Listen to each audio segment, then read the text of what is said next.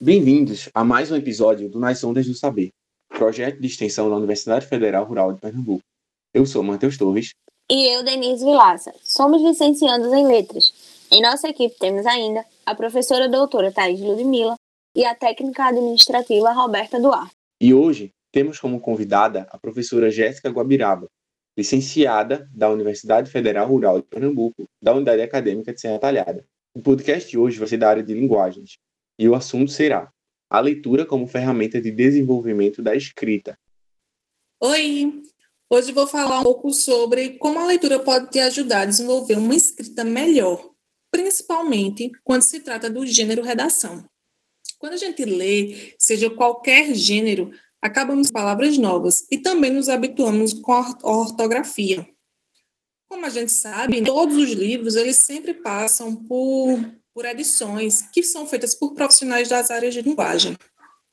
O Enem, por exemplo, ele determina cinco competências para a correção da redação, que valem é, a pontuação de 0 a 200 pontos para cada uma delas. A primeira é o domínio da escrita formal, a segunda é compreender o tema e não fugir da proposta, que daqui a pouco eu vou falar um pouquinho sobre ela. A terceira é selecionar, relacionar, organizar, interpretar informações, fatos, opiniões e argumentos em defesa do ponto de vista, que é muito interessante essa parte, porque vai se tratar da coerência de sua redação. O quarto, a quarta competência, é conhecimento e de mecanismos linguísticos necessários para a construção de argumentação, que é quando a gente fala de coesão. E o quinto é o respeito aos direitos humanos, que é justamente aquela parte de, de apresentar uma proposta de intervenção para o problema ali que está sendo abordado no tema principal da redação. Hoje eu vou focar no, na segunda competência, porque ela vai avaliar habilidades integradas à leitura e à escrita do candidato. E aí eles colocam lá que vale 200 pontos na redação, aquela redação que trouxer o repertório sociocultural. O que seria esse repertório sociocultural? Esse repertório é justamente é, o que a gente chama de alusão cultural, alusão histórica. Dessa forma, para ajudar é, na sua escrita, é importante que você crie um hábito de leitura aos poucos, até que você crie essa rotina mesmo na sua vida. Você pode estar até falando agora, ah, professora, eu não gosto não de ler. Ah, então, ah, isso é muito chato, muito cansativo, eu não gosto. E aí eu vou lhe dizer o seguinte, a leitura, ela só é chata ou cansativa se você lê algo que você não gosta. Então, você pode ler quadrinhos, se for o gênero que você gosta, por exemplo.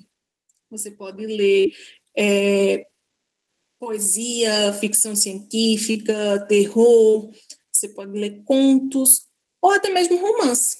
Não importa qual o gênero que você vai ler, você pode ler biografias. Então, tem tantos é, leques para leituras. Inicie por algo que chame sua atenção. Já pensou em ler um livro que deu origem ao seu filme favorito? Ou sei lá, um livro que deu origem à sua série favorita. É muito importante a gente ter essa conexão da leitura, do cinema, da TV, porque a gente pode fazer comparações, procurar ver se os personagens realmente trouxeram aquilo que tem no livro, se são, a gente pode fazer, além de comparações, fazer avaliações. Então é muito importante a gente ter esse conhecimento. É muito bom para que você possa fazer construções sociais a partir das, das obras que você gosta. Além dos mecanismos de linguagem que você vai aprender ao ler, você ainda pode usar essas leituras para citações na sua redação, trazendo repertório sociocultural. Lembra que eu falei que quando tem esse repertório bem colocado, ele vale 200 pontos na sua redação? Então, para que o texto traga mais cultura, ela pode ser da cultura pop até a cultura clássica. Então, não importa qual vai ser a vertente que você vai escolher nessa, nessa citação sociocultural. E aí, você pode estar dizendo assim, que eu vou citar quadrinho numa redação, professora, para entrar no Enem. E eu digo, por que não? Você pode citar, sim, um quadrinho, desde que case bem com sua tese, com o tema sugerido. E aí você pode, por exemplo, citar o Batman, quando se trata, quando você quiser retratar sobre a violência urbana, por exemplo, você pode falar sobre o Coringa, para falar questões de saúde mental. Você pode falar, por exemplo, também de Aquaman, para falar sobre toda a poluição no oceano. Então, tem cada quadrinho, cada personagem traz temas que podem ser discutidos do, dentro de sua redação de uma forma bem coerente. Basta você conseguir conectar as obras para o seu texto.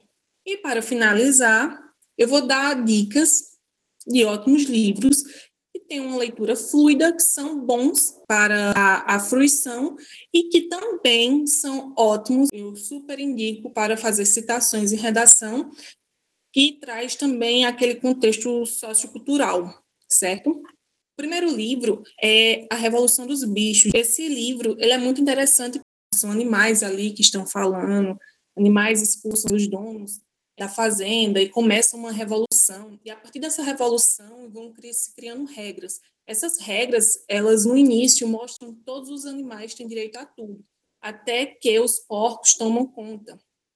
Eu não vou falar muito para não dar spoiler, né?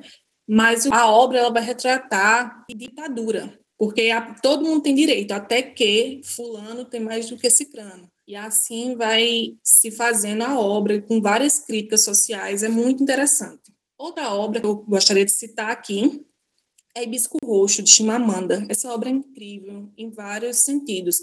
É uma obra muito boa de se ler. É uma obra que vai retratar racismo, patriarcado, vai retratar machismo, colonialismo, é, diferença de classe. Então, são vários temas, intolerância religiosa, que vão ser tratados, temas importantes e que trazem uma fluidez na hora da escrita. E a última obra que eu vou é, falar hoje é O Olho Mais Azul, Toni Morrison, que é uma obra que vai retratar sobre o racismo, principalmente o racismo na época da segregação racial nos Estados Unidos, é, que pode vir à tona em alguma citação, em alguma comparação de sua redação. E você pode pesquisar vários livros com temas diversos para que possa melhorar a sua escrita, o seu, a sua linguagem e o seu desenvolvimento também na, nas suas questões socioculturais. É, por hoje é só e obrigada. Até a próxima. Agradecemos à professora Jéssica pela parceria e a você, nosso ouvinte, por estar conosco. Você pode nos acompanhar pelo YouTube e Spotify e nos siga no Instagram, ondas.saber. Até o próximo episódio.